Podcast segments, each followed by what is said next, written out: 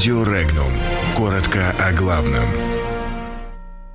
Пожар в Нотр-Даме обрастает деталями, выборы в России – идеями. СМИ сообщили, что сигналы о начале пожара в Нотр-Даме были проигнорированы. Латвия надеется вернуть Венспилс нефть. Испания потеряет более 1 миллиарда евро в год без соглашения по Брексит. Мель будет добиваться полного оправдания. Пакет законопроектов о цифровых избирательных участках в России прошел первое чтение. Первые сигналы о возгорании в соборе Парижской Богоматери были проигнорированы, сообщило агентство Associated Press со ссылкой на одного из следователей по этому делу. По утверждению источника агентства, в соборе дважды срабатывала противопожарная сигнализация. После первого сигнала ремонтные рабочие и дежурные по противопожарной безопасности поднимались в верхнюю часть собора, но не нашли очага возгорания. Второй сигнал сработал уже тогда, когда огонь набрал силу и подручными средствами уже не мог быть потушен. Венспилский порт заинтересован в возобновлении работы нефтепровода «Дружба» на участке Полоцк-Вентспилс, заявил управляющий Венспилским свободным портом Иманс Сармулис. Предполагается, что возобновление работы нефтепровода позволит дополнительно загрузить порт российским сырьем. Напомним, что в Белоруссии планируют провести капитальный ремонт пяти участков нефтепровода «Дружба», через который осуществляется транспортировка российской нефти на Запад. В этом случае не исключается остановка транзита нефти по нефтепроводу, Президент Беларуси Александр Лукашенко заявил, что полтора года назад в республике проводили ремонт нефтепроводов, не перекрывая поставки, чтобы Россия не понесла убытков. Однако, по его словам, в Москве уже обнаглели до такой степени, что начинают выкручивать руки белорусской стороне.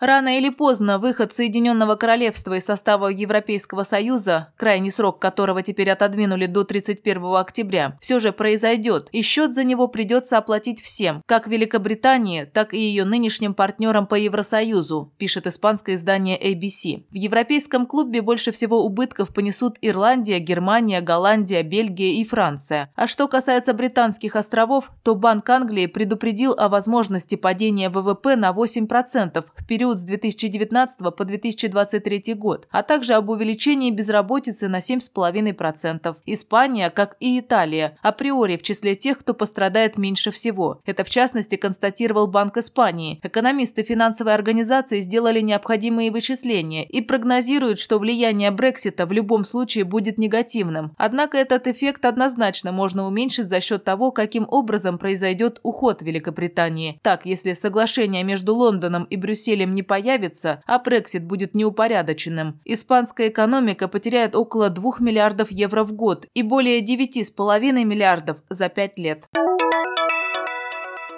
Посол России в Литве Александр Удальцов посетил в следственном изоляторе неправомерно осужденного калининградца Юрия Меля, где получил подтверждение, что приговор литовского суда будет обжалован. Посольство будет оказывать ему максимальное содействие по защите его прав и интересов. Генеральная прокуратура Литвы также заявила, что обжалует приговор суда в деле о событиях 13 января 1991 года, в котором 65 человек, преимущественно граждан России, осуждены заочно, а два гражданина России, калининградец Юрий Мель и проживающий в Литве Геннадий Иванов получили реальные сроки. Литовские прокуроры посчитали, что приговоры слишком мягкие. Следственный комитет России, в свою очередь, начал свое собственное расследование, а в отношении литовских судей, вынесших приговор, начал уголовное дело производства за намеренное неправомерное преследование граждан России.